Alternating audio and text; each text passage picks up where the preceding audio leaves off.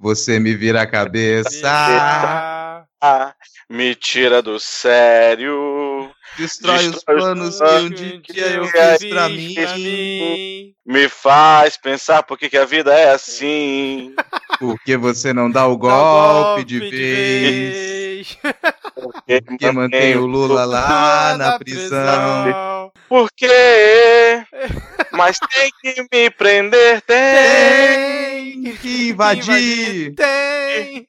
Só pra hackear todo o meu do meu PC. tirar ter alguém.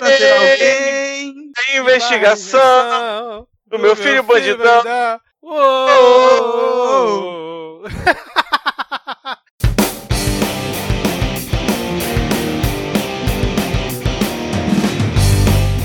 Olá, cidadão e cidadã, tudo bem? Eu sou Vitor Souza e está começando mais um episódio do Midcast Política, o nosso episódio 100% sobre política nacional, com um giro por algumas das principais notícias e fatos que ocorreram na última semana. Eu espero que o Rodrigo tenha gostado da minha animação hoje. E hoje aqui comigo temos ele, Rodrigo Hipólito. Tudo bem, Rodrigo? Não, nunca tá tudo bem. E aí, galera? Você já percebeu que eu fico uma semana afastado e eu volto bem no dia que prenderam um hacker russo de Araraquara, cara? Seria coincidência? Eu acho que sim. o que isso quer dizer? Nada. ai, ai. E completando aqui o nosso trio de hoje, Diego Esquinelo. Tudo bem, Diego? E aí galera, tudo bem? Bom momento a todos e todas e todos. Eu queria dar aqui, começar com um momento de sabedoria. Não avisem as pessoas do seu trabalho que vocês vão, te, vocês vão entrar de férias antes de entrar de férias. Porque eles vão, vão, eles vão te fazer o inferno nos teus últimos dias lá. Mas acabou hoje, amanhã eu entro de férias. Obrigado, meu Deus.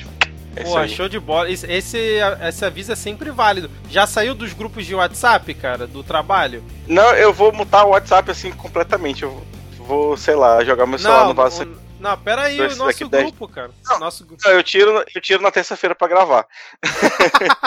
Não, vamos migrar pro Telegram, é mais seguro.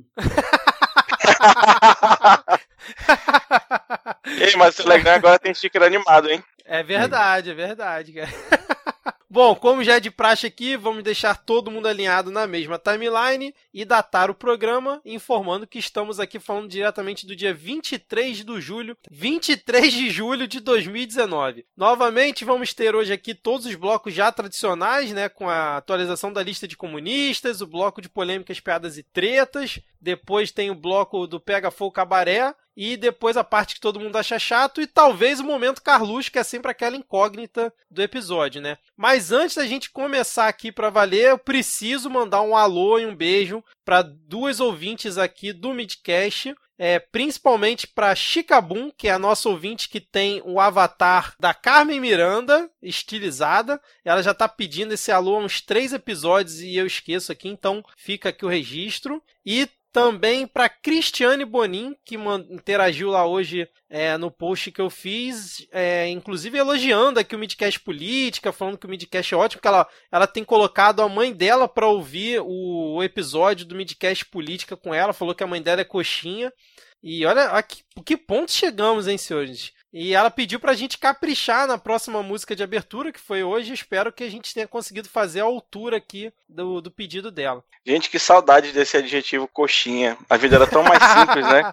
Pode Quando o crer, nosso cara. pior problema eram os coxinhas. Ah, ah que Não, tempo- tempos tá- inocentes. Tanto que ela comentou aqui, né? Ela, ela botou assim no Twitter: Fiz minha mãe, entre parênteses, coxa. Aí eu fiquei assim: coxa? O que, que é coxa, cara? Eu levei alguns segundos pra pescar o que ela tava querendo falar. Mas fica aqui o registro então. E antes também da gente começar aqui o programa, eu preciso falar do PicPay, pra quem ainda não sabe, pra quem escuta aqui o Midcast e tal, não só a política, mas os outros episódios. Eu criei um plano de assinatura do Midcast lá no PicPay, pelo valor de R$ reais mensais. Se você quiser ajudar a gente aqui, né, a pagar o SoundCloud, pra gente tentar comprar microfone novo, enfim, já que eu não bebo, então eu não vou beber esse dinheiro que vocês vão dar aqui pra gente. Podem ficar tranquilos, mas é justamente para incentivar e ajudar aqui a gente continuar produzindo esses mais de 10 episódios por mês que tem aí no feed do Midcast. É, por enquanto não tem como oferecer é, conteúdo extra, né? Já, já vem falando isso nos últimos episódios, mas se você curte aqui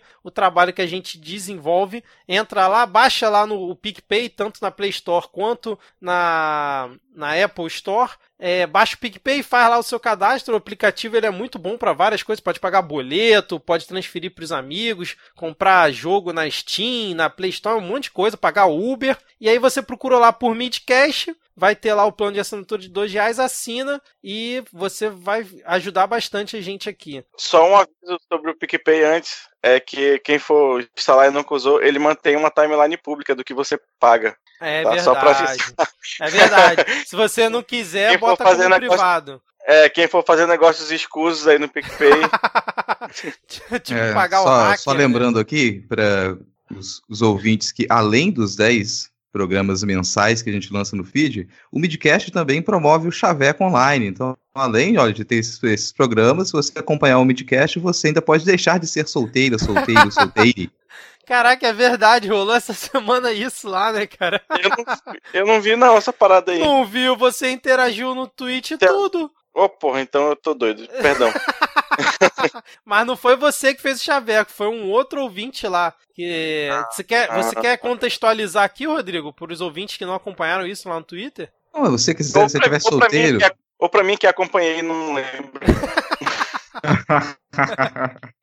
Ah, não, um ouvinte fez um comentário, né, elogiando o programa, e um outro ouvinte veio, veio embaixo fazer um elogio à nossa primeira ouvinte, né? Então, se você aí que tá, tá solteira, tá solteiro, tá solteire, só chegar no, na postagem do Midcast, fazer um comentário que certamente vai ter alguém interessante e inteirado da política nacional para poder conversar com você e de repente formar um casal. Como diz a Alana, qualquer rede social é passível de se tornar um Tinder.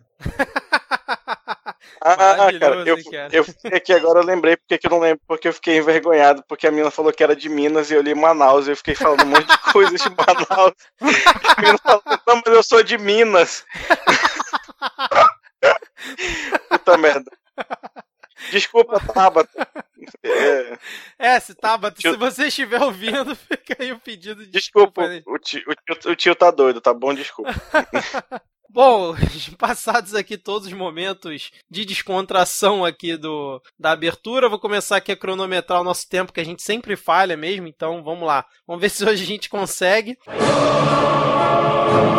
Começando aqui a atualização da lista de comunistas dos bolsomínios. E novamente, quer dizer, eu me surpreendi, mas eu também não estava esperando vir esse nome aqui, que é o da cantora Alcione. É, ela tenho... Pergunta antes, rapidinho. Ô, Rodrigo, você que é artista, marrom é um tipo de vermelho? Olha, a gente pode considerar o marrom aí dentro da gama de vermelhos, principalmente nesse caso, né? Já, já Lembrando que a gente sempre considera aí os índios como pele vermelha, na verdade nossa pele não é tão vermelha assim, né? Então pode colocar aí, então, a Alcione como marrom vermelha. Beleza, desculpa, Vitor, pode continuar. Não, bela observação, cara, muito bem. Pra quem não acompanhou, né, a Alcione ela fez uma postagem no Instagram dela, vestida com uma camisa que era a bandeira do Maranhão. E ela fez uma postagem justamente para criticar o Bolsonaro pelo que ele falou sobre os governadores do Nordeste, que a gente vai falar no próximo bloco. E ela fez um, um post bem incisivo, metendo o dedo na, na tela, assim, é, e, e, falando diretamente pro Bolsonaro. E foi bem firme. Vou deixar o link até na, na descrição aqui do episódio, porque foi muito bom. Inclusive, selo fada sensata pra ela, ô Diego, acho que vale? Merecidíssimo. Ela merece por, por toda uma vida, né? De, Pelo conjunto eu, da obra, né? É, o último show dela que eu vi, ela, ela tava contando de como ela ficava mandando os netinhos dela ir pra escola. E então... Maranhão que é a culpa brasileira, né, cara? Então já, já tá certíssimo aí, né? Confundir a bandeira é... do Maranhão com a bandeira de Cuba é pouca coisa. Verdade. E aí o que aconteceu? Teve um cidadão que o a, a arroba dele é Terra Francisco 5. Não sei se é um bot, né? Se, se é alguma pessoa mesmo. Aí ele pegou o print, né, dela vestida com a camisa, é, com a camiseta que era a bandeira do Maranhão e postou em, em, cima o seguinte: Vestindo a bandeira de Cuba, Alcione, você só defende o seu interesse, já deletei todas as suas músicas. E a partir daí, a Alcione entra pra lista aqui de comunistas dos bolsominions. Como é que vocês acompanharam isso, cara? Cara, é, bandeira do, do, Maranhão como bandeira de Cuba, lembra que a gente já tem a bandeira do Japão como símbolo comunista, né? Acho que foi pouco também. bandeira de, do Japão como símbolo comunista. Ah, você não lembra não. dessa, Nossa, cara? Essa é antigona. Não lembro dessa não, cara. Foi no, era na, no Senado, tinha, teve uma cerimônia de comemoração aos 100 anos da imigração japonesa para o Brasil. Ah. Aí tinha uma bandeira, que era metade a bandeira do Brasil e metade a bandeira do Japão, com as, as, os as duas tinham um círculo no meio, né? Uhum. Aí os círculos estavam cruzados assim na diagonal. Aí uma, passou uma mulher filmando lá no, no, no, saguão do Senado. Olha isso! Nossa bandeira jamais será vermelha! Não sei o que. Maravilhoso, cara. Mas... Isso, faz, isso tem 4, 5 anos já, eu acho. Sei lá. Mas, mas vocês acham que é, foi um ato falho é, válido esse de confundir a bandeira de Cuba com a do Maranhão? Qualquer elogio pro Maranhão vale, né, bicho? Então. é, o, o, estado que, deu, que nos deu o Sarney, ele tem muito o que se desculpar no Brasil.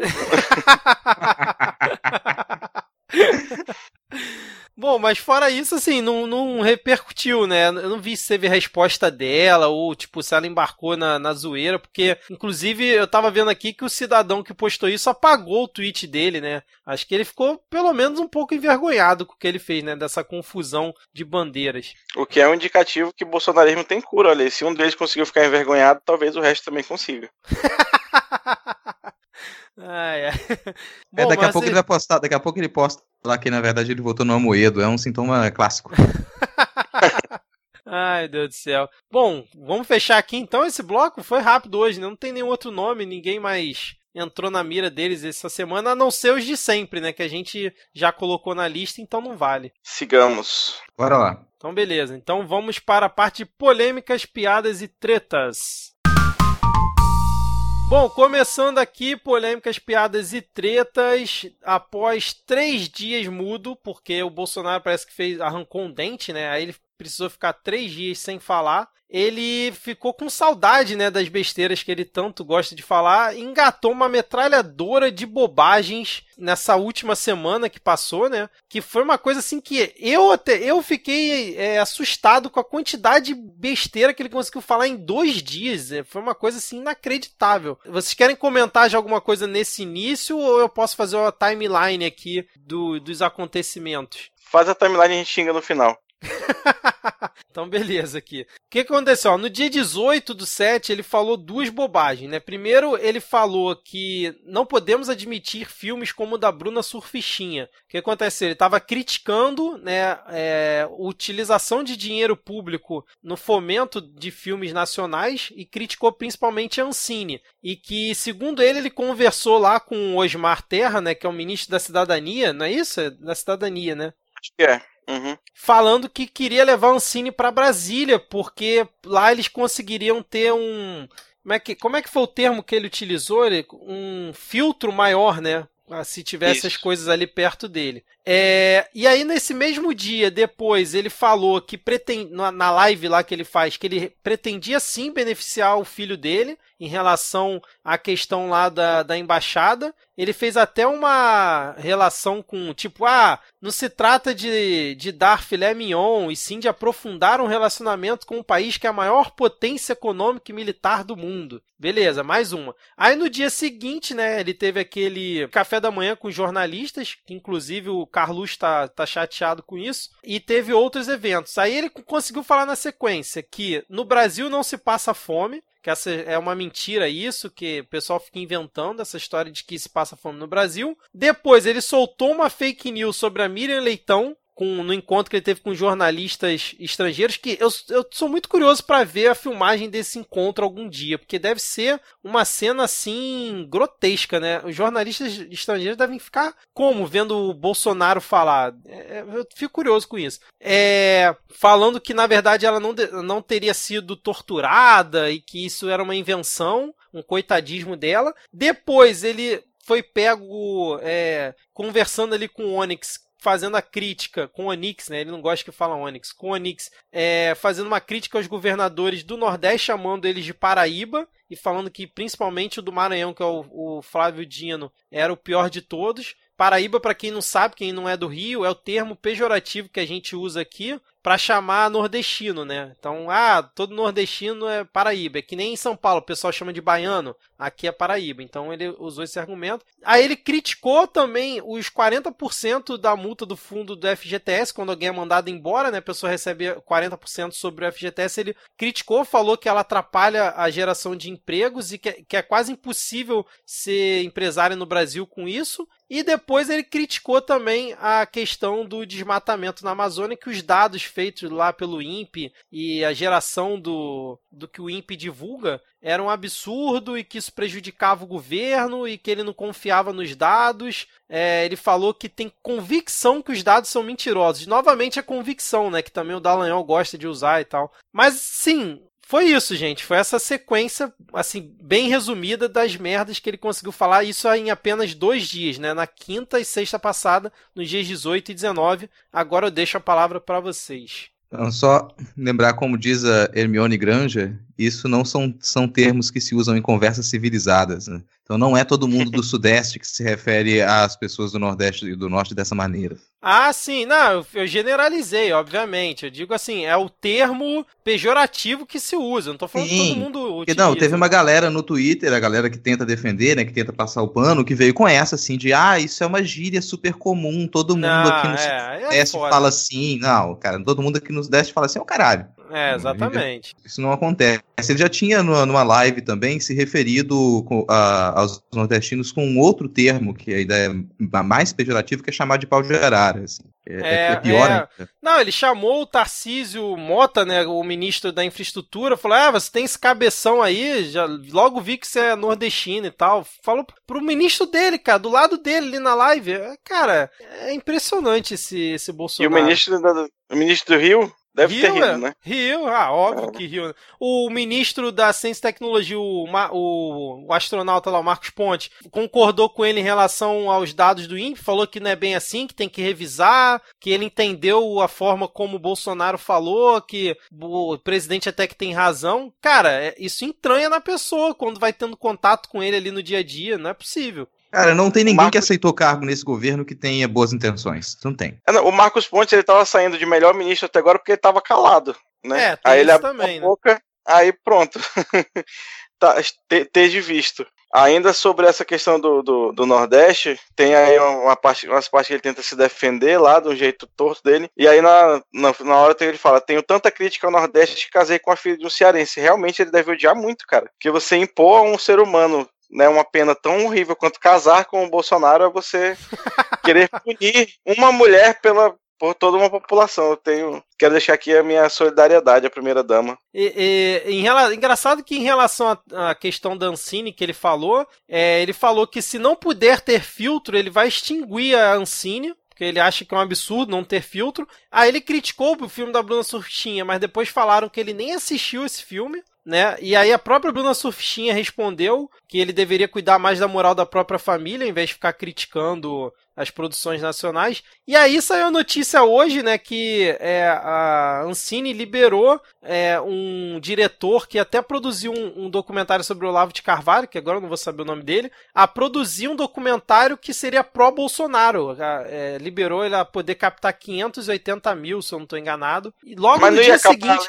Lei, é, pois é, exatamente. E aí logo hoje sai isso. Então é aquela velha história, né? Não pode isso, não pode aquilo, mas se for a meu favor, pode tudo, né? Sabe o que mais me irrita dessa, dessa história da, da Ancine, Vitor? É, a, a imprensa hegemônica continua a ignorar e a não usar os termos certos, assim. O nome disso é institucionalização da censura. Qualquer Sim. exigir que produções culturais passem por uma aprovação governamental é censura nos mesmos moldes que acontecia na ditadura. É óbvio que para o Bolsonaro isso é normal, é esse o mundo que ele quer, em que tudo que vai ser produzido só possa ser produzido se for elogioso ao governo, que a gente encubra todas as críticas e problemas sociais que aparecem, então não pode ter filme sobre prostituição, não pode ter filme sobre extrema miséria, não pode ter fi filme sobre os problemas urbanos, não pode ter filme que trate dos problemas ambientais, é não ter nada que trate do que mostre os problemas. Essa é a ideia. O nome disso é censura. Censura no, do mesmo jeitinho que acontecia na ditadura civil-militar.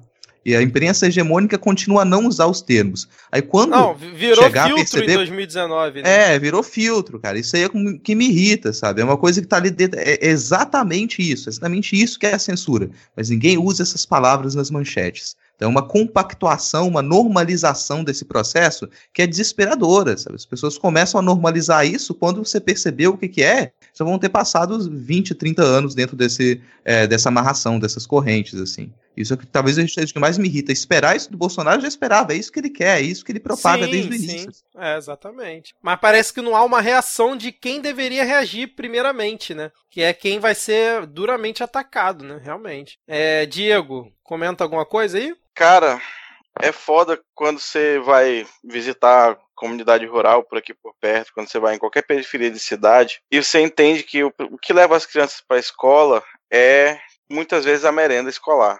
A criança vai para a escola não para estudar, mas ela vai porque lá ela tem comida e em casa não tem. E isso é uma realidade muito premente nas periferias e nos interiores do nosso país. E aí me vem este falar que não se passa fome no Brasil, que no máximo se passa uma necessidade. Meu amigo, tu tá enchendo o teu rabo de pão com leite condensado. Assim, o Brasil que já foi, tipo, uma liderança, referência mundial no combate à fome, tá voltando, né, para o mapa da fome, tá voltando para o mapa do trabalho escravo, né? O seu seu ministro responsável aí, o Osmar Terra, tweetou aí um, uma foto, né, que mostra um, um mapa da, da fome e ele deu uma tiradinha ali sem querer na legenda para a gente não perceber que ainda tem mais de 5 milhões de pessoas nesse país que passam fome. Tem gente que morre de fome todos os dias. Né? E aí não é porque ele não vê lá da, da fachada do apartamento dele em Brasília que ele usava para comer gente, que não tem.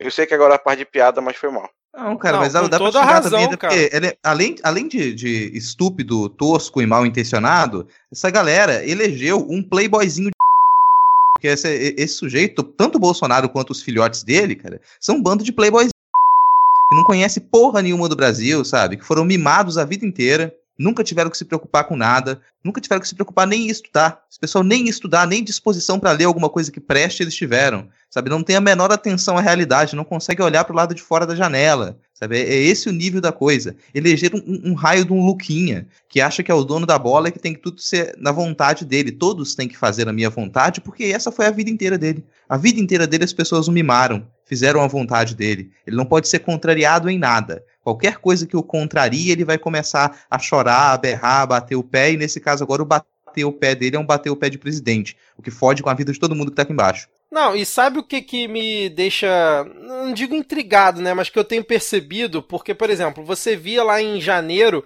que ele soltava esses balões de ensaio, essas maluquices, e dava aquela recuada. Agora não, cara, agora ele já tá batendo nessa questão do Ancine tem uns dois, três dias, é... e tipo assim, tá, tá indo. Ninguém tá reagindo, ninguém tá falando nada, ele tá indo. Aí a, foram questionar ele é, em relação, a, por exemplo, à questão da fala do Nordeste. Aí ele foi pro, falou pra repórter: Pelo amor de Deus, se eu te chamar de feia agora, acabou o mundo. Quer dizer que todas as mulheres vão estar contra mim? A verdade é que a imprensa brasileira tá com saudade do PT. E o, a forma como ele fala, né, daquela forma agressiva, eu pelo menos tenho percebido isso, que ao longo dos meses, cada vez mais ele tá escalando isso, né? É óbvio que ele sempre foi assim como deputado, mas quando ele assumiu como presidente, me parecia que ele falava as merdas, aí voltava e tal, tentava dar uma arrumada. Mas agora ele tá só escalando. Aí vem essa questão do Ancine do filtro, né? Que, que a gente tá falando aqui, que na verdade é realmente uma, uma ameaça de censura.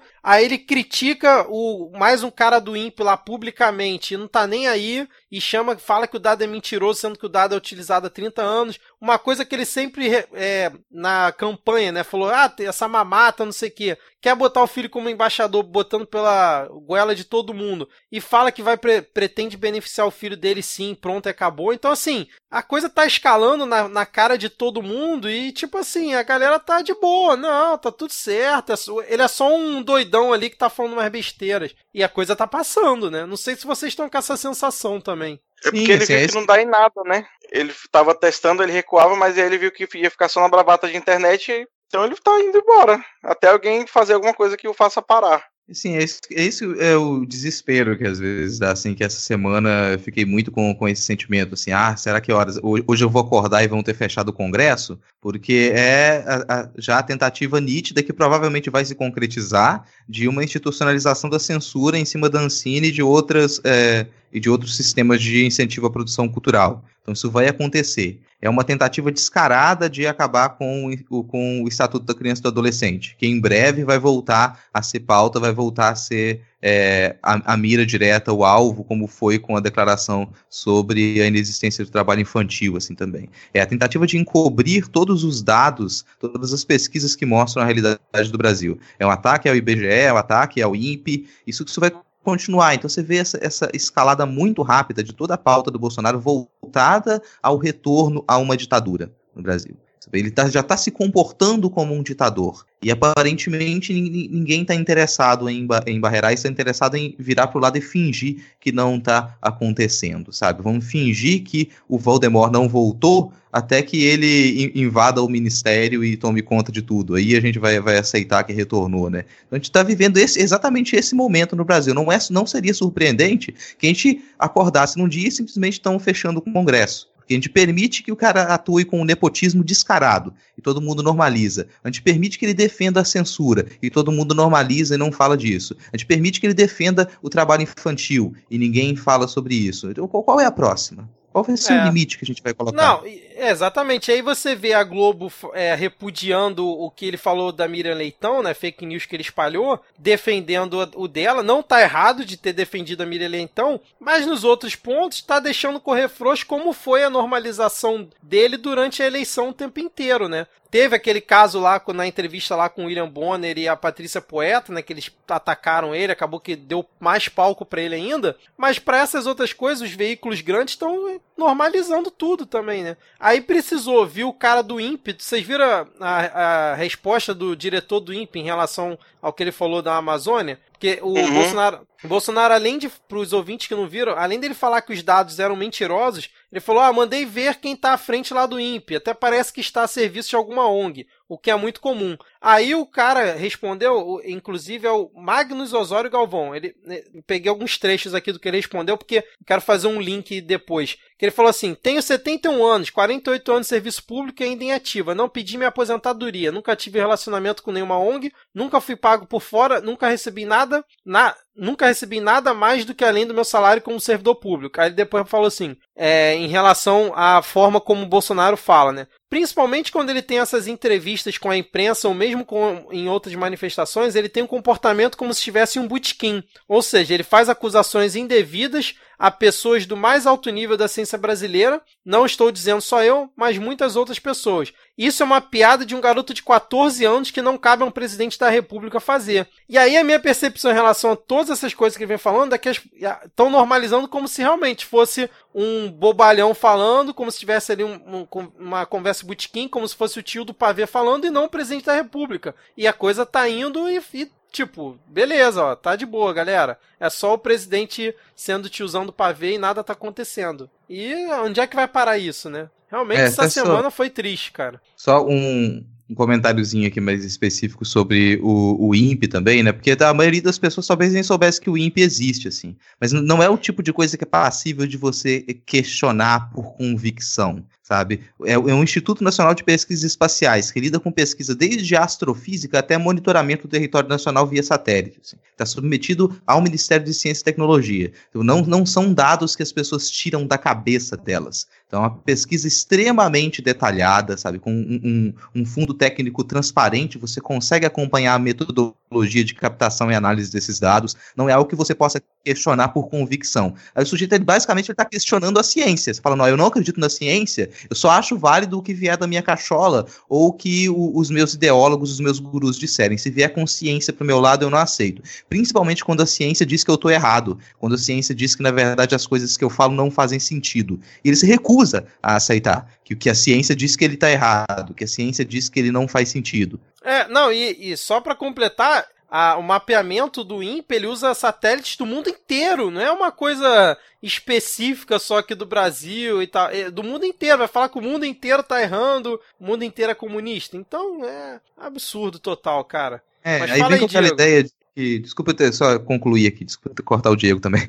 É, mas é porque ele vem com aquela, ele vem com aquela ideia de que ah, essa, essas informações, esses dados, eles fazem mal para a imagem do Brasil. E Isso, você quer é. defender a imagem do Brasil atacando os cientistas brasileiros, sabe? Essa é a imagem que você quer passar do Brasil. Você diz, não, nossos cientistas não são confiáveis. Os nossos cientistas não estão produzindo dados confiáveis. Você quer melhorar a imagem do Brasil? Observa os dados e coloca políticas de preservação eficientes, bicho. Exatamente, mas aí não quer, né? Fala aí, Diego. Tem mais algum comentário? Só sobre a, de, voltando novamente à questão dos governadores do Nordeste, que para essa fala dele, né, de que os governadores aí da, do Maranhão e da Paraíba são pessoas odiosas e tal, isso é uma desavença pessoal que vira política pública no estalar de dedos, porque tem muita coisa que, principalmente nesse cenário que a gente está dos, dos estados falidos, que depende de negociação direta com, o, com a União, né? O, o, governador tem que ir lá de pires na mão, muitas vezes, pedir dinheiro para fazer alguma coisa. Você acha que o Bolsonaro vai receber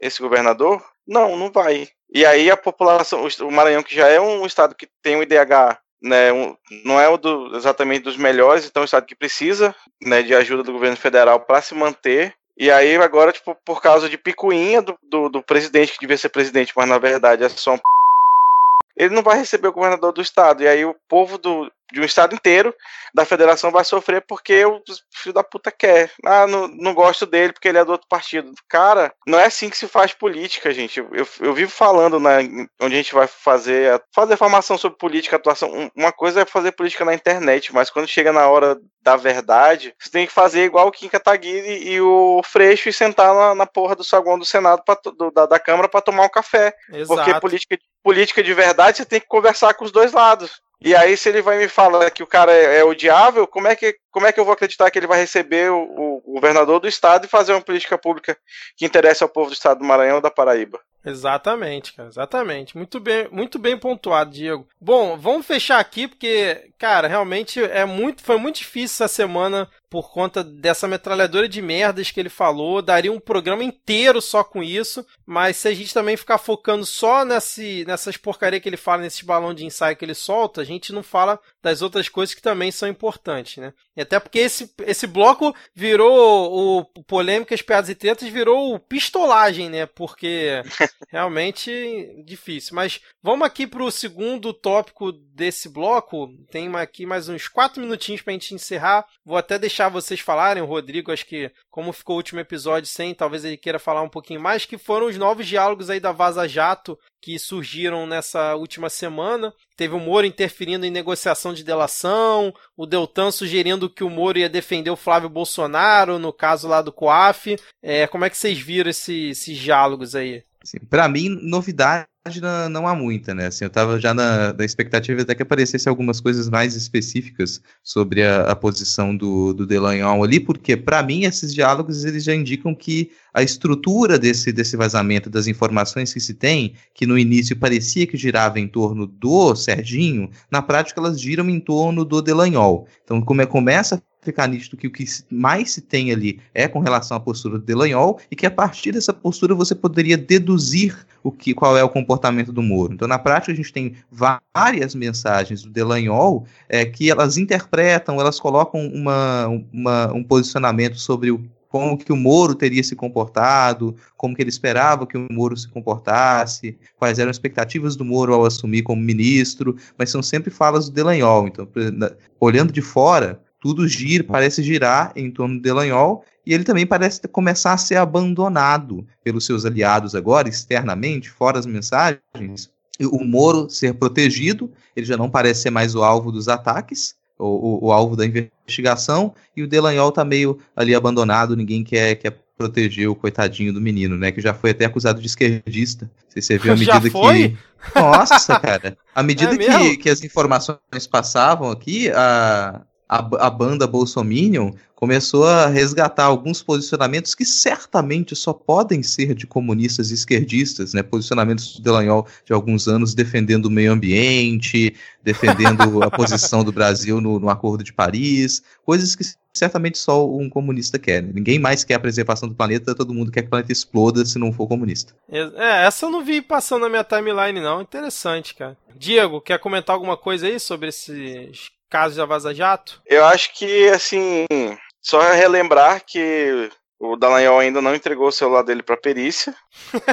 Bem lembrado. Os demais, os demais procuradores ainda não entregaram seus celulares para perícia.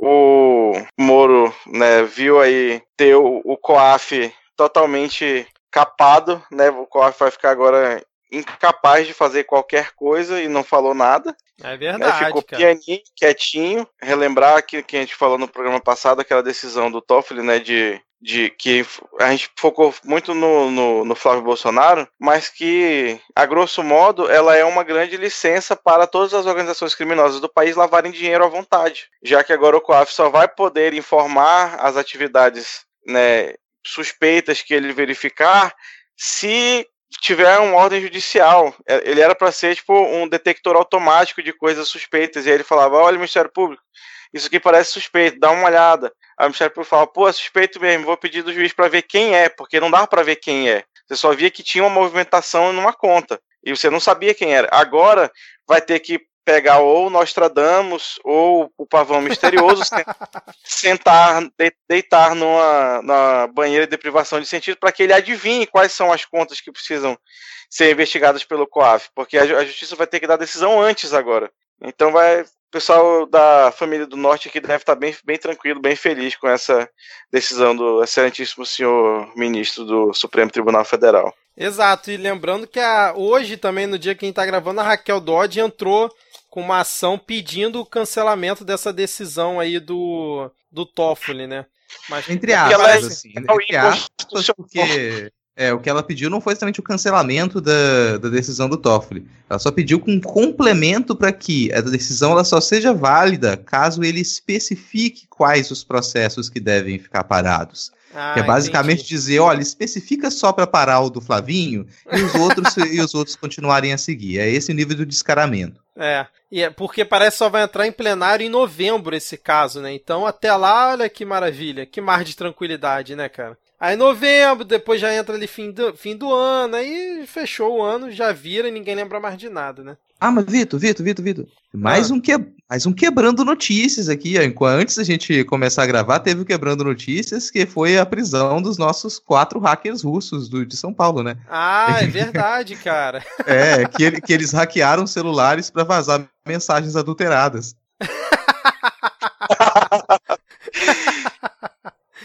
Ai, ai, é verdade. É, eu vou deixar link na descrição do, aqui do episódio, mas é porque foi muito recente, né? Mas a notícia é justamente essa. Polícia Federal, Polícia Federal prende quatro em operação que investiga invasão do celular de Sérgio Moro. Não só do Moro, né? Eles estão falando que é, é, invadiram outros celulares, de delegada PF, de procuradores. E aí rolou essa operação realmente em São Paulo, em, em, em, três cidades de São Paulo, né, do estado de São Paulo. E por incrível que pareça, pavão misterioso estava errado, não foi da Rússia, cara. Tô meio chateado com isso. Quem diria, né? Quem, diria? Mas assim, eu, eu sei que já, já, estourou o tempo do bloco, mas é só aquela pergunta para vocês também. Se vocês, assim como eu, sentem que está se construindo uma narrativa muito esquisita de total, vários celulares total. aí sendo hackeados, né? Com uma precaução. Joyce Halseman, Paulo Guedes, os dois falaram essa semana que foram hackeados. Tá estranho. Não, o que eu mais, sem querer te cortar, mas já te cortando, Rodrigo, o que eu mais fico impressionado é o seguinte: o Dallagnol, o Moro, seja lá quem foi hackeado nesse no vazamento do Intercept, eles ficaram, sei lá, meses sendo, é, sei lá, sendo hackeados, enfim, e ninguém percebeu nada. Aí agora, depois do vazamento do Intercept, todo mundo virou especialista em saber que foi hackeado. A mulher do Moro já falou que foi hackeada, a Joyce Halseman agora, Paulo Guedes e outros já falaram, tipo, ih, fui hackeado aqui, ó. Eu fico impressionado, porque se você tem seu notebook, por exemplo, hackeado, às vezes você pode ficar meses, um tempão com a pessoa monitorando tudo, você não fica nem sabendo, mas essa galera esperta aí fica na mesma hora já sabe que foi hackeada. É impressionante, né? Não, cara, eles só apagaram o Baidu e já. Agora ninguém mais vai ser hackeado.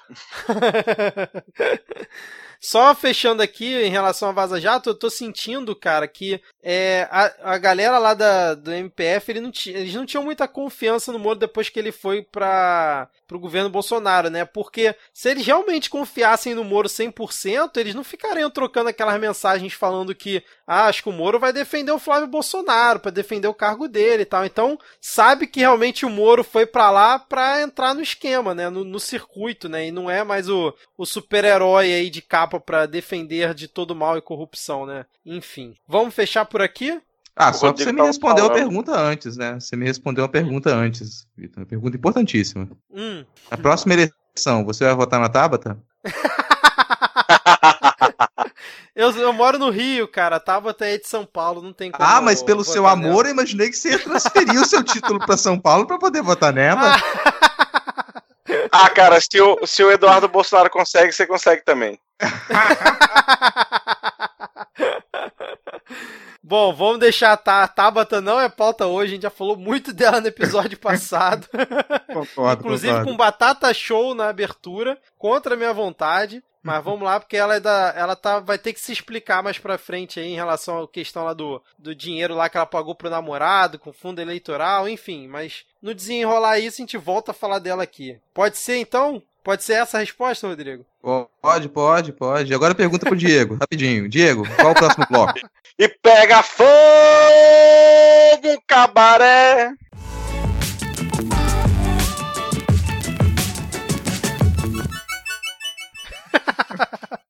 Cara, fui surpreendido de novo, cara. Eu não tinha... esqueci por um Agora instante que era o Pega Fogo Cabaré. todo episódio de conseguir te surpreender. É. Tem que fazer sempre um silêncio.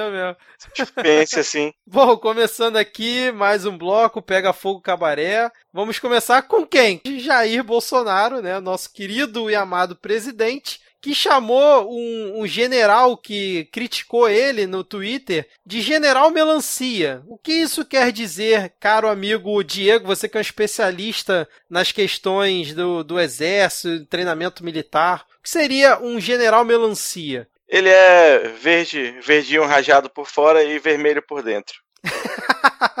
Ou seja. Comunista. Exatamente, né? Porque parece que o general da reserva Luiz Rocha Paiva, integrante da comissão da anistia, disse para o Estadão que o Bolsonaro foi antipatriótico e incoerente ao criticar os governadores do Nordeste, né? Aí o cara comentou assim: "O Nordeste é o berço do Brasil, você sabia disso, presidente?" E aí o Bolsonaro escreveu no Twitter, obviamente que foi pelo Twitter, né? Sem querer, descobrimos uma mel um melancia, defensor da guerrilha do Araguai em pleno século XXI. Melancia é o termo pejorativo usado para definir quem seria verde, ou seja, verde oliva militar por fora, e vermelho, ou seja, de esquerda, por dentro. E aí, o Rodrigo, como é que você viu essa treta aí do, Cara, do general? O Rocha Paiva, ele só entra, só entra no campo da esquerda aqui se for pra gente Vou lembrar que, que ele era. Isso, é, é, não. Esse cara é daquele cara que é amigo do, era amigo do Ustra, sabe? Esse aí é, é, o, é o, da patotinha lá de, de, de militar é, torturador e que defende tortura realmente, sabe? Esse aí não, não, não dá nem para fazer a brincadeira de que ele viria pra esquerda, não, porque esse jeito aí, se for para passar perto dele, é para passar perto para dar uma cotovelada na cara, sabe? Com esse, com esse tipo de gente aí, não, pra mim, não tem nem piada. É, gente que, que tá do lado de torturador e defende tortura, isso aí pra, não, não tem conversa. Cara, eu vou ter que botar bip nas suas falas aqui pra gente não correr o risco de ser processado. Você voltou no gás, né? Uma semana fora é, aqui. É, cara, olha só o que o cara me coloca também, porra. Vem ofender, vem ofender. Isso aí é uma grande ofensa pra esquerda. Você colocar esse tipo de gente na, na, na, esquerda, isso aí é uma, uma grande ofensa. Isso aí não dá pra chamar que é vermelho, não. Ah, até, é. até, o, até o sangue desse cara aí deve ser, deve ser verde, bicho. Tudo bem, cara, tudo bem. Mas olha, não, pode, pode. Se você quiser manter a fala com todos os bips, né? Pode ficar pelo menos engraçado. Diego, você quer comentar alguma coisa depois dessa? Porque eu não tenho mais nada a falar, cara. Cara, mas é, torturador não tem piada, não. Mas esse é o bloco de pega fogo cabaré, gente. O de piada já foi. Aqui é só pra gente comentar os, os, embates, né? Pega, pega então. É, boa, boa, boa. Puta que pariu. Bom, vamos lá então. É, próximo tópico aqui. Esse aqui, peraí, deixa eu. Eu vou pedir por editor aqui, que sou eu mesmo, colocar aqui uma, uma trilha de comemoração ou de palmas, enfim. Ao vivo, o Movimento Escola Sem Partido anunciou a suspensão das atividades. Que maravilha, cara. Que notícia maravilhosa, hein? Mas por que, que ela tá aqui no Pega Fogo Cabaré? Alguém consegue me explicar? Nessa parte eu só vi o, o, o feriado se, se arrependendo, né? O feriado falando que ele fez uma coisa absurda ao se tratar de educação, ele foi conversar com professores. E aí ele percebeu que o movimento não fazia sentido, que não tinha esse negócio de doutrinação. E, e ele falou que acha que pegou pesado, né, em ficar apoiando o movimento e tal. Exatamente. É, eu falar que tá no Pega Fogo Cabaré, tá no Pega Fogo Cabaré também, porque o Miguel Najib, né, que lá nos inícios do governo Bolsonaro foi cotado até para ser ministro da Educação, ele que é o proponente desse projeto, ele ficou putinho. Ele ficou muito fulo da vida, né? Porque não houve apoio, supostamente, aí, do governo para poder encaminhar essa pauta importantíssima para o país, que é acabar com a inexistente doutrinação nas escolas brasileiras. Ele tá, praticamente agora vai querer, vai querer abandonar o governo, né? Daqui a pouco ele entra para isso de comunistas também. É, ele falou que se sentiu abandonado pelo Bolsonaro, né, na, na pauta. cara, cara, foi muito lindo ver a reportagem sobre isso, cara. Vendo a, eu fiquei imaginando a cara de bunda desse cara, é, triste respondendo as perguntas lá da, da matéria, cara. Maravilhoso, maravilhoso, cara. Foi, a única notícia que conseguiu salvar aí a semana foi essa história aí do movimento Escola Sem Partida anunciando suspensão. É, último tópico aqui do Pega Fogo Cabaré, Diego Weintraub, o nosso querido Abrão, ele é um índio, é isso mesmo? Diz ele, né? Para quem não, não acompanhou a treta, o senhor, excelentíssimo senhor, meu chefe, veio de férias para Alter do Chão, aqui no Pará, aqui do lado no Pará, que é um, uma das praias mais bonitas do país. E aí ele queria ter paz nas suas férias. Só que aí ele esqueceu que ele é ministro do governo Bolsonaro, então não vai rolar. Sobretudo na região que ele foi, que tem um movimento indígena muito organizado. Então ele estava lá no restaurante com a família dele. E aí chegaram os indígenas com os cartazes assim, bem carinhosos, né, para recebê-lo e ele não, não, gostou muito. Aí ficou mal bate-boca o, o, líder indígena falando que tinha do Ministério da Educação e não tinha sido recebido, o Weintraub gritando que tinha sido recebido sim, e aí quando uma pessoa do governo Bolsonaro contradiz alguém, você sabe quem está certo sempre. É o outro lado. e aí ele ficou, ele ficou tentando fazer drama, colocou a filha no colo.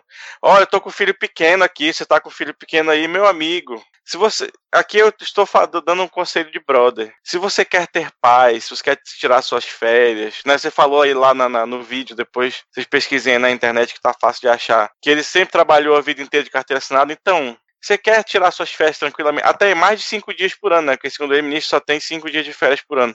Na verdade, nem, nem é isso, né? É um acordo que. Enfim. É simples. Peça demissão, saia do governo, vá trabalhar no raio que o partido que você trabalhava antes. É muito simples, você vai poder sair com a sua família para qualquer restaurante que você quiser. Assim, eu vou ser meio polêmico aqui, acho que vocês, não sei se vocês vão concordar comigo, mas assim, por mais que o Abrão mereça todos os protestos e tal, mas a partir do momento que ele estava com a família dele, eu particularmente sou contra esse linchamento público, vamos dizer assim, linchamento modo de falar, né? É público quando a pessoa tá ali com outras pessoas que em teoria não tem nada a ver com as merdas que ele tá fazendo. Então assim, apesar de eu concordar com, com a pauta que foi defendida ali, de achar que ele merece mesmo que pessoal grite, proteste contra ele, no momento que ele tava ali com a família dele, eu particularmente sou contra é, esse ponto. Se ele tivesse ali sozinho, curtindo férias sozinho, eu até toparia, mas ali junto com a família eu não, não concordo muito não. Eu sei que vocês não devem é,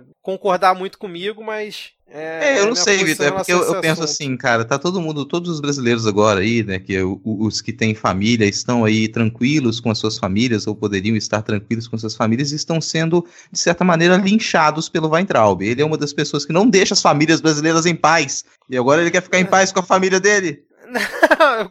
eu, concordo com esse ponto de vista, cara. Mas assim, fazer o que, cara? A partir do momento que a gente tá dentro ainda, né? Não sabe até quando um regime democrático, infelizmente vai ter tem que aceitar, né, cara? Eu, eu entendo toda a revolta de vocês, compartilho, mas especificamente nesse momento eu, eu não concordo, porque se fosse, por exemplo, é, senão a gente vai estar tá justificando também a, a ação que a galera fez com o Glenn Greenwald lá em Paraty, né? Que que não quis deixar ele falar, soltando fogos, botando nacional, gritando, que é uma forma também de ir contra a pessoa que tá ali e tá fazendo alguma coisa que você não concorda. Por mais que sejam casos completamente diferentes, um é jornalista, o outro é um ministro do, do governo. Mas eu acho que eu não, não compactuo muito com isso, não, cara. Não, eu acho assim, é, ele poderia simplesmente ter se retirado. Aí ele. Poderia também, poderia. Pois é, ah, falando agora um pouco mais sério, porque realmente, quando envolve criança é complicado. Tava com três, três, acho que são três filhas que ele tem, né? Então ele poderia ter se retirado e ter ido pro outro quarto de hotel dele, pedido a comida para comer lá e paciência, não aproveitou as férias, mas pelo menos não ficou sendo inchado. O problema é que ele é outro que não aceita ser contrariado. Aí ele foi querer se exaltar, foi querer ir para cima, foi querer se defender, foi querer gritar.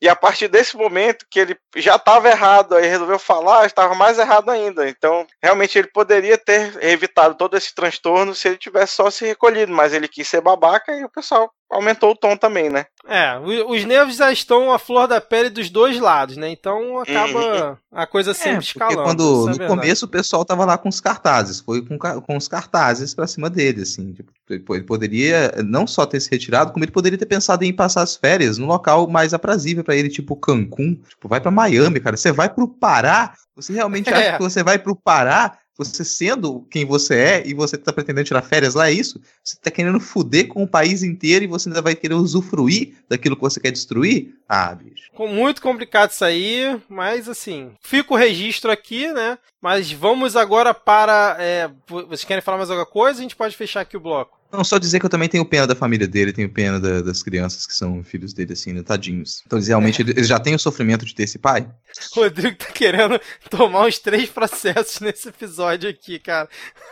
Eu tô defendendo os filhos dele, cara. Eu tô falando, pô, gente, nem um ataque à família, família, dele, nem um ataque às crianças, assim. Tadinho deles, eles já sofrem muito. Tá bom, cara, tá bom. Vamos fechar por aqui que agora eu quero dar a voz ao Diego, porque chegamos ao momento Carluxo.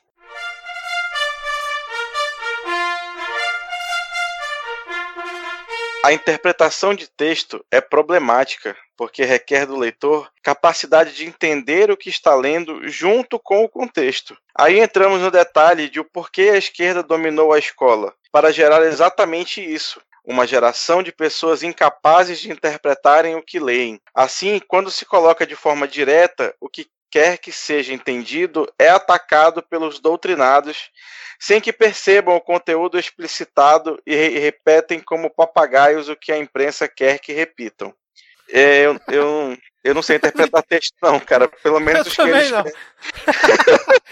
eu não consegui interpretar fico, nada. É, confuso, muito confuso. Cara, o pior é assim, eu abri, eu abri a imagem aqui pra falei, não, vou acompanhar, enquanto o Diego tá narrando, eu vou acompanhar aqui pra ver se eu consigo entender. Eu não consegui entender, e como na imagem tem a cara dele, né, como se estivesse ali no púlpito falando no microfone, pior ainda mais a situação. Não dá para interpretar isso de forma alguma, cara. Eu só vou dizer que a interpretação de texto, ela parte não só do momento que o leitor sabe ler, mas quem escreveu também tem que dar uma ajudada, né, brother? assim. É, aquela é velha verdade. história de que comunicação é se fazer ser entendido, né? É, exatamente. Bom, fica aqui o nosso registro do momento Carluxa. Já tá virando uma, uma tradição aqui, né? Porque ele toda semana não decepciona a gente, cara. Impressionante. Bom, é, vamos aqui para o próximo bloco ou podemos ter um momento, um outro momento especial aqui no episódio hoje? O que, que vocês acham? Um personagem novo, né? Um personagem novo é, merece algum destaque. Exatamente. Por incrível que pareça, vamos para o momento Panúnzio.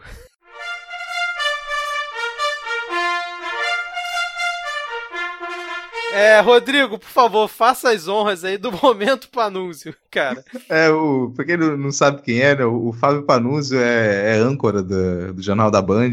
Ele tem chamado muita atenção nos últimos tempos por dar algumas declarações que são anti-situação, anti-governo, e tem sido atacado pelos bolsomínios, né? O que aparentemente. E tá na, tem... e tá na lista de comunistas já do, do nosso aqui. Sim, que aparentemente tem rendido né, mais seguidores para ele. Ele twitta ali no, no dia 18, abre aspas. Se fosse vegana, a primeira família certamente teria menos problemas com as gafes. Ele é meu filho, Quero dar a ele um pé de alface, ou Já fritei muita rúcula no Maine. Não te parece menos escandaloso?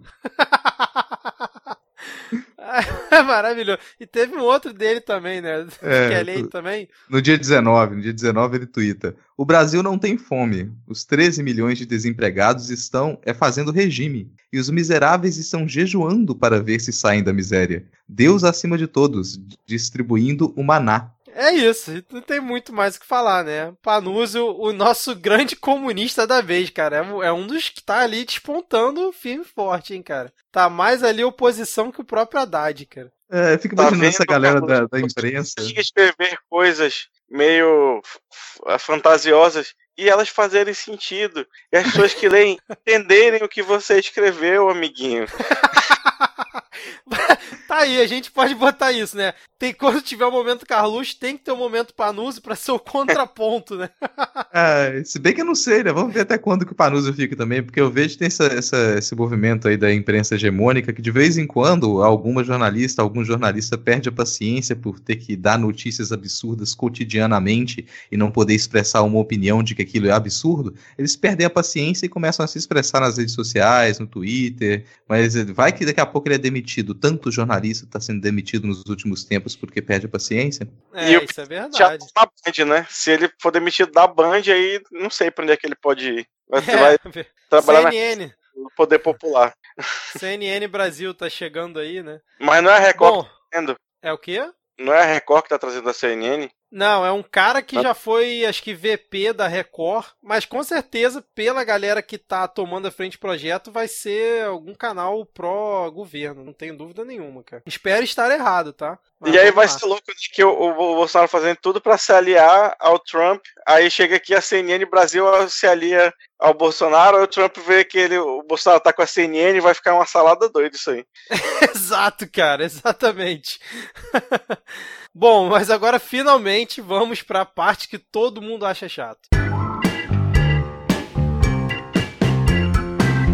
Bom, começando aqui o último bloco, é... Rodrigo, por favor, aí, explique para mim e para os ouvintes que não conhecem por acaso o que é o CONAD e o que, que aconteceu com ele aí nessa última semana. O CONAD, que é o, o Conselho Nacional de Políticas sobre Drogas, ele até agora há pouco, né, ele era composto por 31 representantes e a maior, maioria desses representantes envolviam entidades civis, então você tinha representantes civis para poder opinar, para poder dar um direcionamento, algumas dicas sobre como deveriam ser as políticas antidrogas. Desses 31 representantes, 13 eram de entidades civis e o governo acabou de extinguir algumas dessas vagas, então de 13 representantes civis passaram para dois.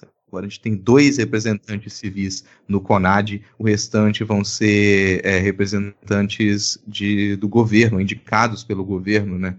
E aí a gente pode, vocês já podem imaginar, né? Quais são, quais vão ser as indicações. Se antes você tinha uma preocupação de dar voz à sociedade civil organizada, a gente já vem, a gente tem comentado isso já faz alguns programas. Tinha uma movimentação é, constante do governo, né? Muito incisiva no sentido de tirar a voz da sociedade civil organizada, distinguir conselhos, distinguir colegiados e os conselhos e colegiados que foram criados por lei, eles ainda não podem ser extintos, eles estão sendo sucateados e retalhados que é o que aconteceu com o Conad. É, lembrando né, que há muito interesse por trás da, da política antidrogas, desde a guerra contra as drogas até o modo de tratamento e intervenção que se coloca para as pessoas que estão nessa situação. Né? E que as políticas. Pela, pela bancada evangélica muito fortemente também, né? Essa parte de tratamento aí. Agora, só detalhando quem, quem, quais são as cadeiras que deixam o CONAD, assim, o que, que não vai estar ali, e as ouvintes, os ouvintes podem julgar por, por si mesmos, por si mesmos, se vocês acham que esses, esses representantes seriam importantes para opinar sobre a política é, de drogas do país. Quem deixa a cadeira do CONAD... Mas foram, rapidinho. Ah. Foi, foi o pessoal que representa a Marcha da Maconha que saiu? Olha só, estranhamente eles não estavam lá. Você não tinha um representante oficial da Marcha da Maconha, né? então foi o. Ah, não sei, não sei de outra organização assim que seja abertamente pro. Tá bom. Mas acho que só isso ah, ia ficar bom. É, é, é, um pessoal que, obviamente, não são técnicos, assim. É um pessoal que, só por eu falar, você já perceber que é uma galera só ideológica, que eles não têm estudo, não têm preparo nenhum para opinar sobre isso, que deixa a cadeira agora, não vai ter mais o posicionamento de um jurista, indicado pela OAB, tá fora, não vai ter mais. Um médico, indicado pelo Conselho Federal de Medicina, está fora, não vai ter mais. Um psicólogo, indicado pelo Conselho Federal de Psicologia, também está fora, não tem. Um assistente social, indicado pelo Conselho Federal de Serviço Social, também está fora, para que eu ouvi, né? Um assistente social com relação à política antidrogas. Um enfermeiro, indicado pelo Conselho Federal de Enfermagem, também não vai ter assento mais. Um educador, indicado pelo Conselho Nacional de Educação, para que ter um educador no meio disso? Um cientista indicado pela Sociedade Brasileira para o Progresso da Ciência, para que ouvir cientista? A gente não precisa ouvir cientista para nada.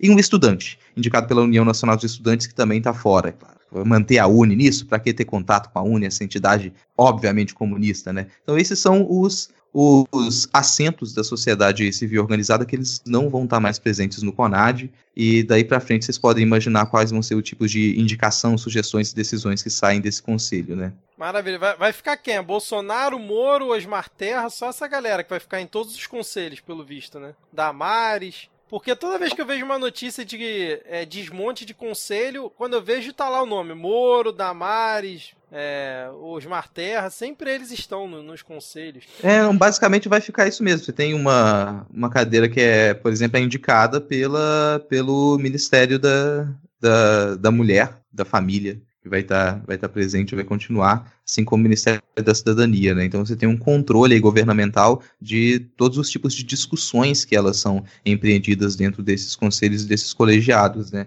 Mas já adiantando um pouco aqui, é, é perguntar qual, qual a opinião do, do Diego sobre um novo método para escolher representantes de conselhos. Isso aqui é uma coisa fantástica, gente. Isso aqui é técnico, porque a gente sabe que esse governo ele é constituído de modo técnico, sem ideologia. Então a gente tem uma novidade para escolher os representantes do CONAMA, que é o sorteio. O Ministério do Meio Ambiente inaugurou esse novo método super técnico. Olha só. Poder... É. O que, que você acha sobre isso, Diego? Tu fica aí um tempão falando que ah, estão acabando com os conselhos, estão tirando cadeira. Olha aqui nesse conselho tem 23 entidades, pô, que, que, vão, que vão participar. Olha aí que abundância de entidades.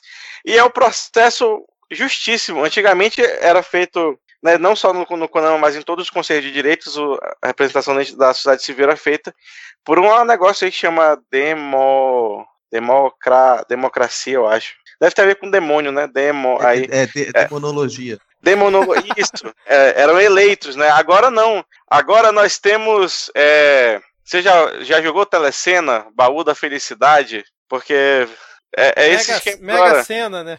É, não. A, mas é porque a Mega. É, teve até a assistência da Caixa, né? Os novos conselhos do Conselho vão ser escolhidos por sorteio. Elas já foram, né? A Caixa Econômica levou lá o maquinário que faz o sorteio da Mega Sena para fazer o sorteio aí dos 23 assentos do Konama. E olha aí, são 673 ONGs inscritas, e aí é isso aí. As que vencem as 23 melhores. Ou as 23 que tiverem mais sorte. Exatamente. Mas, é. mas o, o Konama, só para quem não. Vocês conseguem explicar qual é a importância do Konama para quem tá perdido aqui no assunto? A gente já falou do Konama em outro episódio, mas como, a, como diz o pessoal do NBW, como a audiência é rotativa, pode ser que alguém não, não não tenha prestado atenção na importância desse nome. Né? É, não, a gente já, já falou uma, uma outra vez aqui sobre o Conama, o Conama já tinha sofrido ataque também, lembrando, o Conama, Conselho Nacional do Meio Ambiente, ele está submetido ao Ministério do Meio Ambiente, que está sob a batuta do antiministro, do sinistro Salles. Então, o Konami ele já, já vinha sofrendo esses ataques até pela função dele, né? Então a, a função do, do Konama é. O Konama é um, um conselho composto por representantes para fiscalizar, puxar debates sobre as políticas de preservação do meio ambiente, sobre licenciamento ambiental, então você vai imaginar, dentro dos interesses que o Sinistro Salles já colocou, se a atuação do Konami ela mereceria ser eficiente ou não. É para isso que esse conselho está ali. É, isso está dentro daquela explicação maior que a gente já deu em algum momento, de que essa é a forma como a sociedade civil organizada ela pode ter voz. Você tem colegiados, conselhos que eles deliberam, discutem temas, esses temas eles são levados para as comissões ou são levados para os ministérios para, de repente, se tornarem projetos de lei ou ou serem inseridos dentro de pautas de interesse do governo e se transformarem em políticas públicas futuramente. Então você imagina, se nada de interesse do meio ambiente vai ser discutido dentro desses conselhos, nada de interesse do meio ambiente vai ser levado para a atuação do Ministério do Meio Ambiente ou das comissões do Congresso. Que Só maravilha, cara. Bela ver... perspectiva de futuro, hein? É para ver, ver como é que ficou aqui a nova composição do CONAMA com todas as suas maravilhosas quatro entidades da sociedade civil. Primeiro, o ministro do Meio Ambiente, aliás, o sinistro do Meio Ambiente. Segundo, o secretário executivo do, do, do próprio ministro. Terceiro, a presidência do IBAMA. A quarto, representante da Casa Civil do Presidente da República. Quinto, o Ministério da Economia. Sexto, o Ministério da Infraestrutura. Sétimo, o Ministério da Pecuária e Abastecimento. Oito, Ministério de Minas e Energia. Nove, Ministério do Desenvolvimento Regional. Secretaria de Governo da Presidência da República. E aí vem cinco representantes de governos estaduais, Rio Grande do Sul, Rio de Janeiro, Mato Grosso do Sul, Tocantins e Piauí. Eu imagino que tem um rodízio entre esses, né? E dois representantes de prefeituras, as prefeituras de Belém e Porto Alegre. Aí tem a Confederação Nacional da Agricultura, Confederação Nacional da Indústria, e aí a, a associação, a, a, as grandes sortudas. Vamos para o resultado do sorteio da Mega Sena! As vacinas de hoje estão 20, Associação Novo Encanto de Desenvolvimento Ecológico. 21, Associação Terceira Via. 22, Centro de Estudos e Pesquisas para o Desenvolvimento do Extremo Sul da Bahia. E 23, Comissão Ilha Ativa. Parabéns, Diego. Você conseguiu transformar o bloco que tem o nome, a parte que todo mundo acha chato. Ai, bicho, obrigado. Porque eu, não, eu, tava terminando, eu tava terminando já com essa perspectiva de, cara, que merda. Obrigado por levar o astral. Muito bom. Não, e obrigado por mostrar para os ouvintes que você já trabalhou como locutor de sorteio da Mega Sena, né? Porque isso não pode ter sido no improviso. Isso aqui é um de igreja, rapaz. É, é, verdade. Bom, mas já que a gente já falou do Konama, o Rodrigo, no pique, como diria Roberto Avalone, você quer comentar aí sobre o exército impedir a entrada de líder em estudantes indígenas na própria terra deles? Eu, não tem muito o que comentar, né, cara? Porque a gente já. Mas é, olha eu falando que não tem muito o que comentar. Você só a, a, minha tristeza, assim. Porque isso, na verdade, não é uma, uma notícia que ela tá sozinha, assim. Se a gente for pensar na, nas notícias que a gente tem recebido ultimamente de invasões de terras indígenas, da reunião do Sinistro Salles com os madeireiros que haviam feito protesto para poder explorar mais e ele mostrar apoio aos madeireiros, isso pra gente é pouca coisa. Parece que há uma liberação, uma ordem que libera geral a atuação do exército, de milícias locais e de uh, e dos próprios fazendeiros para poderem dominar, cercar as áreas indígenas e impedir qualquer tipo de, de atuação dessas comunidades. Né? Elas já têm se mantido em protesto, elas já têm é, recorrido a entidades internacionais, mas isso não é o suficiente. A gente percebe que todos os dias chegam notícias desse tipo de situação. É, aproveita em cima disso para fazer uma, uma recomendação que inclui essa notícia e muitas das outras situações que têm acontecido no, no território do norte do país, principalmente, que é uma série de reportagens da agência pública chamada Amazônia Sem Lei. Para quem quiser contextualizar essa notícia aqui, perceber em qual cenário que ela se encontra, lá no site da agência pública você vai encontrar duas séries de, de reportagens voltadas para a Amazônia, uma delas é a Amazônia Sem Lei, que trata especificamente dos conflitos das disputas de terra que a gente tem lá, disputas armadas, disputas violentas e como que isso não é observado propriamente pelo policiamento nacional e nesse momento até parece que há uma, parece não, certamente há uma vista grossa do governo com relação a essa situação na Amazônia que não é nova, é uma coisa que nunca deixou de acontecer, mas tem e se nunca acirrado. vai estar nos holofotes, né, cara? Nunca, nunca vai, estar. vai estar nos holofotes. É, tem se acirrado nos últimos meses, desde o início do governo Bolsonaro, isso tem se acirrado bastante. E quando a gente fala que é uma disputa por terra, é uma disputa sangrenta. Então são muitas mortes, muitas invasões, muitas aldeias queimadas, muitas é, pequenas comunidades incendiadas criminosamente por fazendeiros ou, ou é, por mandantes então a gente não tem investigação sobre isso. Essa é a grande verdade. E se, se, tem alguma investigação agora é pelo jornalismo. A gente tem ainda um jornalismo investigativo no Brasil que ele tem é, ganhado mais peso, tem ganhado mais vulto nessa na, na, atual situação, né? Então super recomendo que leiam a série de reportagens Amazônia Sem Lei da agência pública. Agência pública que é excelente, cara. Também fico aqui. Eu não li essa série de reportagens, mas eles fazem um trabalho maravilhoso lá. É, só complementando essa treta, essa treta não, né? Essa situação aí que o, que o Rodrigo falou, explicou muito bem, é que barraram, né, algumas pessoas de entrarem lá na, nas terras indígenas. Parece que a Folha apurou que tinham três pessoas que realmente seriam indígenas ali da, daquela, daquela região, poderia dizer assim, né? Que estavam na lista das pessoas que foram barradas. Só que aí rolou uma, um desencontro de informações que o exército falou que quem mandou barrar foi a FUNAI e a FUNAI falou que só mandou barrar quem era convidado não indígena. Só que acabou barrando, pelo visto ali, gente que não deveria. Então, é mais um dos ataques que ocorrem, que vira notícia, mas não vira manchete, né? Bom, se vocês querem comentar mais alguma coisa, eu posso puxar o último tópico aqui. Eu vou só comentar rapidinho o que aconteceu ainda agora aqui, aqui em Manaus, que no próximo dia 25, salvo engano, o excelentíssimo senhor presidente da República vem aqui. Opa! Ele, é, ele vem para uma reunião do, da SUFRAMA, que é a Superintendência da Zona Franca de Manaus. Ele e o Paulo Guedes. E aí estava tendo uma reunião hoje de alguns movimentos sociais, sindicatos, partidos políticos para organizar uma recepção calorosa, né, para o presidente aqui na nossa cidade. E aí, no meio da reunião que estava acontecendo na sede do Sindicato dos Professores, aqui, três policiais rodoviários federais chegaram armados de metralhadoras, entraram na sede do sindicato e foram perguntar o que que estava acontecendo ali, o que que estavam planejando. E assim, a Polícia Rodoviária Federal dentro da cidade, num prédio, tipo, e aí eu tenho o link da reportagem aí, eles disseram que estavam lá a mando do exército. Eita! Então.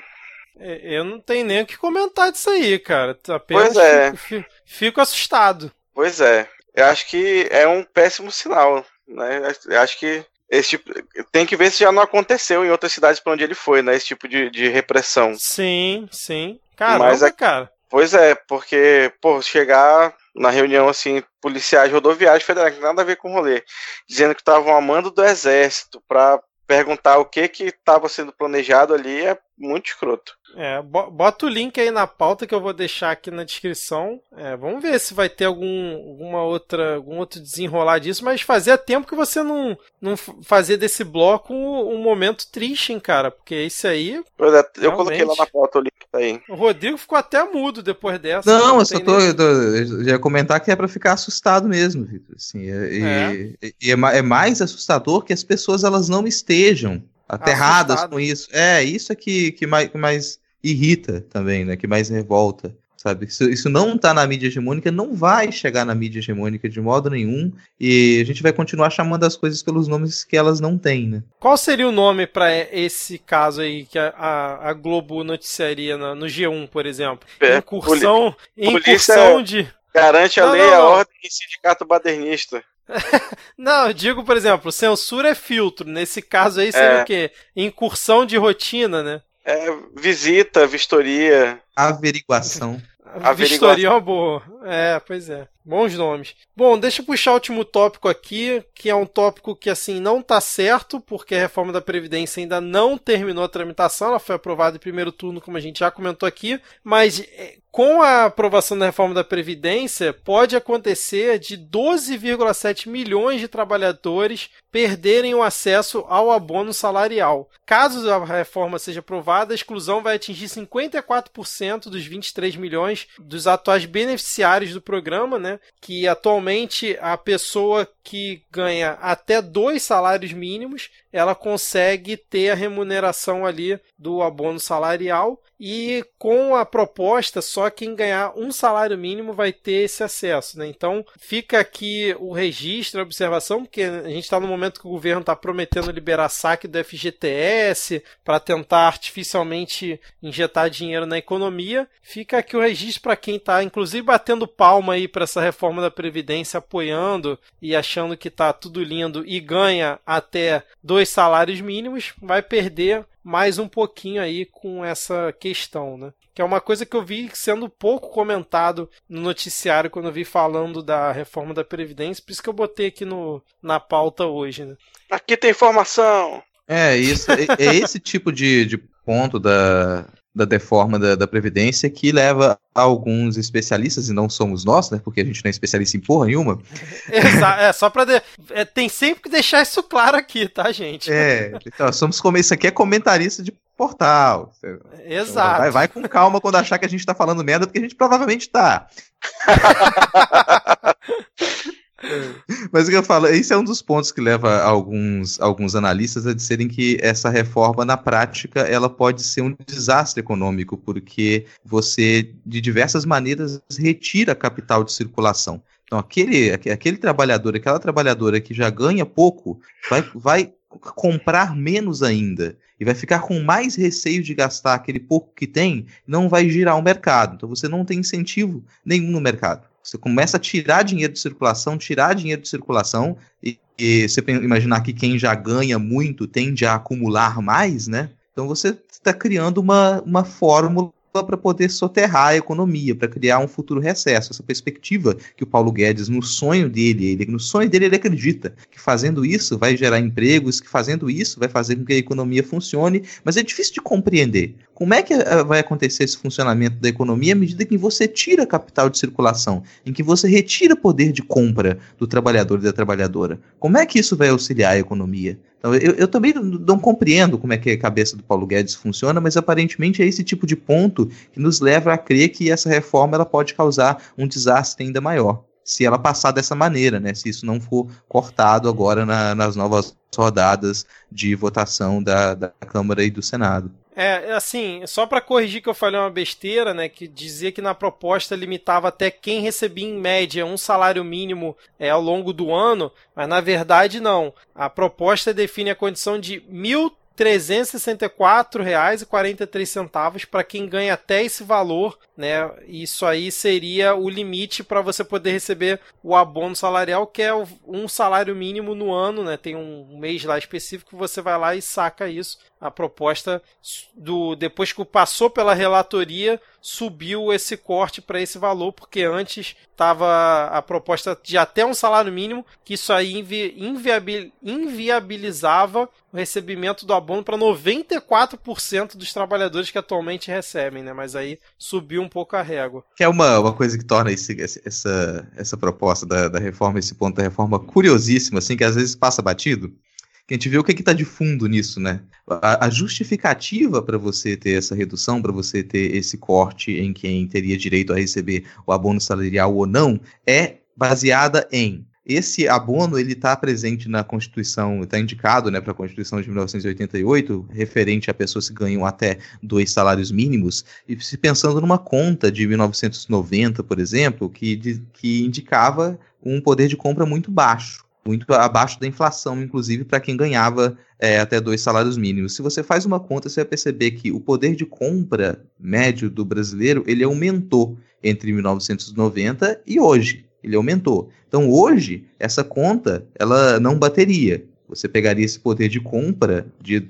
que foi calculado para se ganhar um abono em 1990, e hoje ele seria referente a um brasileiro que ganha é, três salários mínimos, por exemplo. Aqueles dois salários mínimos valem um poder de compra de três salários mínimos. E aí vai parecer fazer muito sentido para a gente, opa, peraí, a gente não precisa mais desse incentivo financeiro para as pessoas de baixa renda, porque a baixa renda agora puxou um pouco para cima.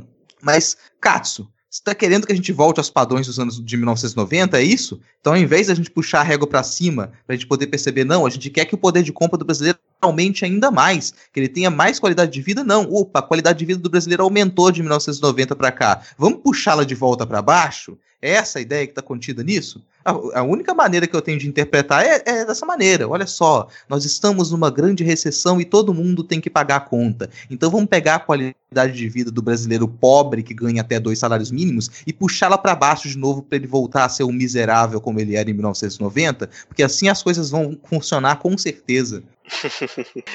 é, Diego, é. você quer comentar mais alguma coisa? Só pegar ali o que o Rodrigo falava que o, o Paulo Guedes acha que isso vai funcionar, não, cara. Ele, ele sabe, eu, eu, eu tenho quase certeza que ele sabe que essa reforma não vai gerar emprego, mas ele só tá, tipo, vendido no, deslumbre de ganhar rios de dinheiro com os fundos de pensão deles, explorando, entendeu? A previdência, as previdências privadas que vão ser criadas. Mas ele, o que essa galera não entende é que é, é esse capitalismo financeiro que a gente vive hoje, ele não se sustenta, porque dinheiro e capital não geram valor, trabalho gera valor. E se a população não trabalha, se não tem emprego, se a população não produz e não rende, adivinha, o teu juros do banco não existe, porque esse dinheiro ele não surge do nada, né? Esse dinheiro foi alguém que trabalhou para que ele surgisse. Então, se você pegar a economia e tacar ela no chão, igual um avião embicado, vai pegar fogo, amiguinho não vai, não vai aumentar. Tipo, você pode começar a ter lucro no começo, mas é uma coisa insustentável. E aí vai ficar todo mundo. O, o Brasil quis tanto não ser a Venezuela que a gente vai ficar pior se, essa, se todos os planos dessa galera se concretizar. É, bom, vamos fechar por aqui é, e vamos agora para a parte das dicas culturais. É, hoje eu tenho um, um item para indicar, cara. Coisa Aê! rara.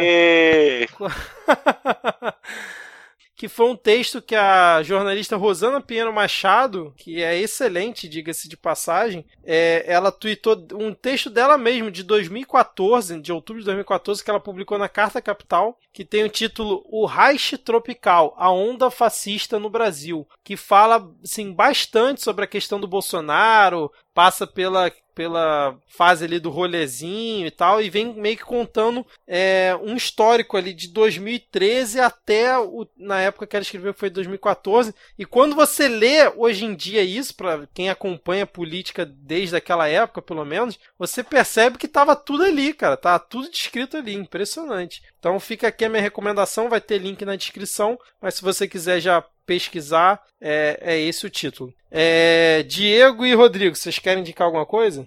Vai, Rodrigo, que eu tô pesquisando Não, eu coloquei, eu coloquei dois itens na lista aqui para. que são indicações leves, né? Já que os episódios estão ficando cada vez mais pesados. Então, para quem quiser se. de certa maneira, se distrair um pouquinho aí também. Uma é um filme, é um curta, que muita gente deve conhecer, mas para quem não conhece, tem na íntegra no YouTube, que é o Kung Fury e não conhece o Kung Fury, Kung Fury é, é um curta com todas as, as, referências dos anos 80 juntas em um, Puta uma só. merda, eu sei qual é. é. E é lá que você tem esse personagem que hoje em dia ele é fundamental para compreender o contexto político brasileiro, que é o Hackerman. O Hackerman está lá presente no Kung Fury. Então aproveitem, aproveitem, contemplem essa grande obra de arte. E a segunda dica é um, é um perfil do Toyuder, que é o Color Scammer. Color Scammer é um perfil do Twitter que ele faz basicamente o seguinte: ele continuamente posta cores que combinam umas com as outras. Caraca, cara. Tô vendo aqui. Pô, acho que isso vai me ser útil em breve, cara. e, e dá uma é, paz de espírito. Você fica passando as postagens assim do Color Scammer, é, você fica, nossa, que paz, tá tudo, tá tudo combinando, tudo funciona, o mundo parece até fazer sentido. Muito bom, cara, muito bom. para realmente dar uma aliviada aqui é, nessa pororoca de fatos que a gente vem enfrentando aqui. Ah, vamos lá, Diego, você vai indicar alguma coisa hoje? Eu vou indicar, o, vou indicar rapidinho um, um perfil no Instagram que é o arroba Kumbuka, C-U-M-B-U-C-A-A, que é um coletivo de artistas aqui de Manaus que estão né, com esse projeto de em parceria com a SaferLab e a SaferNet para combater preconceito na internet e tal. E aí mês que vem vai, eles vão lançar uma websérie, né, Contos de Vida e Norte.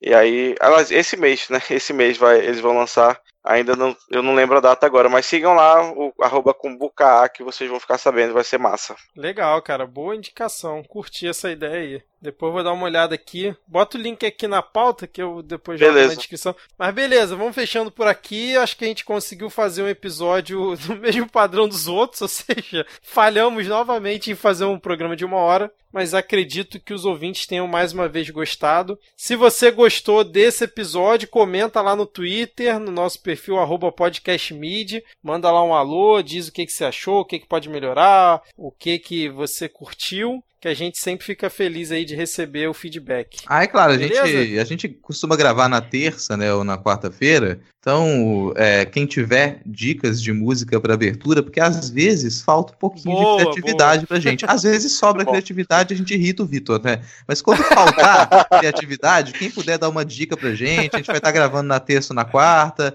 vai lá no Twitter do, do Midcast e diz, olha, qual pode ser a canção de abertura do, do Midcast essa semana? É verdade. Boa, boa recomendação, Rodrigo, porque o pessoal já indica nomes pra lista de comunistas, mas essa aí da, das músicas é uma boa, boa indicação. Aliás, indicaram o perfil da turma da Mônica pra lista de comunistas, né? Porque eles fizeram um tweet dando boa noite pro Nordeste, bem no dia que o Bolsonaro falou aquela merda sobre os governadores, mas é, depois de análises, é, grandes análises aqui, a gente ainda não viu potencial para isso, quem sabe em breve, né? É, talvez só a é. Mônica e a turma toda não, né? Porque o, o Cebolinha com certeza diria que, que a bandeira dele jamais será vermelha. Com essa referência maravilhosa à turma da Mônica, acho que a gente pode fechar por aqui, hein? Vamos dar tchau agora para os ouvintes e até a próxima. Valeu. Valeu. Tchau. Falou.